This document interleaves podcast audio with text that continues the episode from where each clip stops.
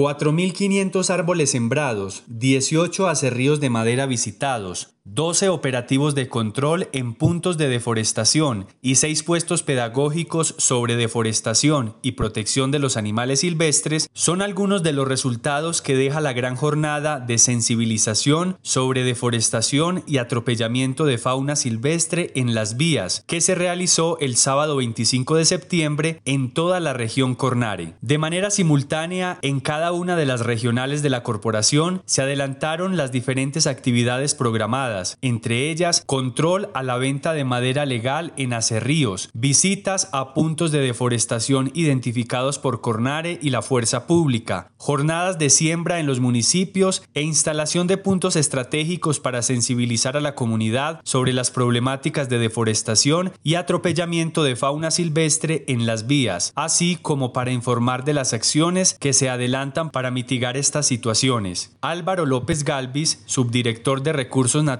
de Cornare, califica como positivo el balance de esta jornada un positivo balance frente a la jornada de sensibilización en toda la región de Cornare relacionada con la siembra de árboles y la protección de fauna silvestre que cruza por las principales vías públicas. Tuvimos una presencia en toda la jurisdicción a través de las cinco regionales y la sede principal, principalmente sembrando 4.500 árboles que contribuyen a la meta nacional de 180 millones de árboles, a la meta departamental de 25 y a nuestra meta corporativa de 4 millones de árboles en esta gestión, que hoy sumamos a los cerca de más de 1.300.000 unidades que hemos sembrado en estos dos años. Igualmente, adelantamos campañas de sensibilización ambiental a los diferentes conductores en las principales vías de la región, informando sobre el cuidado que se debe tener cuando se vea fauna silvestre cruzando estas vías. Tenemos retenes ambientales en las principales, sobre todo la autopista Medellín-Bogotá, en compañía de la policía. Y acompañamos o hemos realizado diferentes actividades de control a los centros de transformación de madera para verificar su legalidad, pero además para asesorar y acompañar en el buen manejo del recurso natural. Asimismo, Javier Valencia González, subdirector de servicio al cliente de la corporación, agregó. Un positivo balance en esta jornada de lucha contra la deforestación y por supuesto la reforestación de nuestro territorio. Hoy hicimos operativos eh, de control en todos los municipios de la jurisdicción, haciendo énfasis en el municipio de Río Negro, La Ceja, el Carmen de Viboral, San Carlos, San Luis, San Francisco, Son son los cuales se nos vienen presentando algunas manchas de deforestación. Estamos haciendo control, reitero, en compañía de la Policía y el Ejército Nacional. Muy buenos resultados y además controla la venta de madera legal, es decir, en esos acerríos, verificando que sí sea madera de procedencia legal de permisos de aprovechamiento. La participación de toda la comunidad, de todos los sectores, importantísima en esta gran jornada.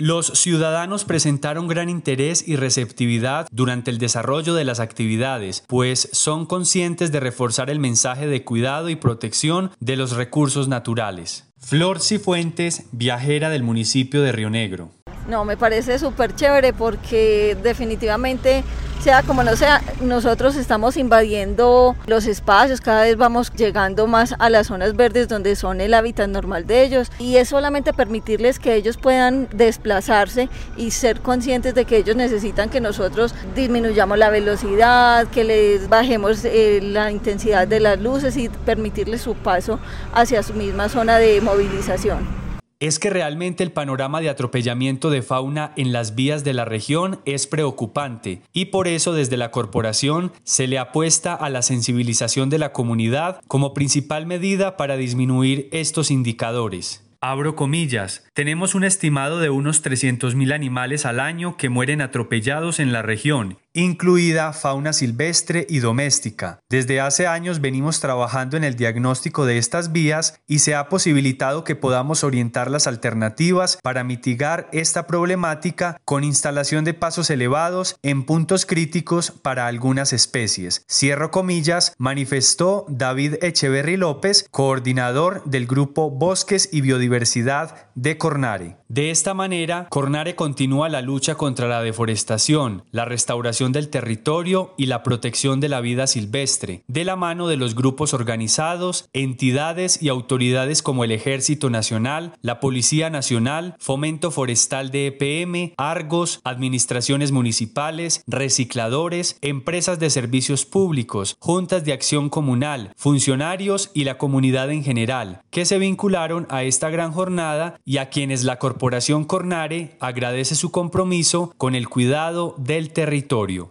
Periódicoelpáramo.com, medio de comunicación social para el desarrollo, enfocado en el medio ambiente, la cultura y el agroecoturismo. Somos globales con énfasis en la región y el país. Síguenos en nuestras redes sociales, en Facebook y en YouTube como Periódico Digital El Páramo, en Twitter como Periódico EP y en Instagram como Periódico El Páramo. Integramos a Sonsón y la región Páramo con el oriente de Antioquia.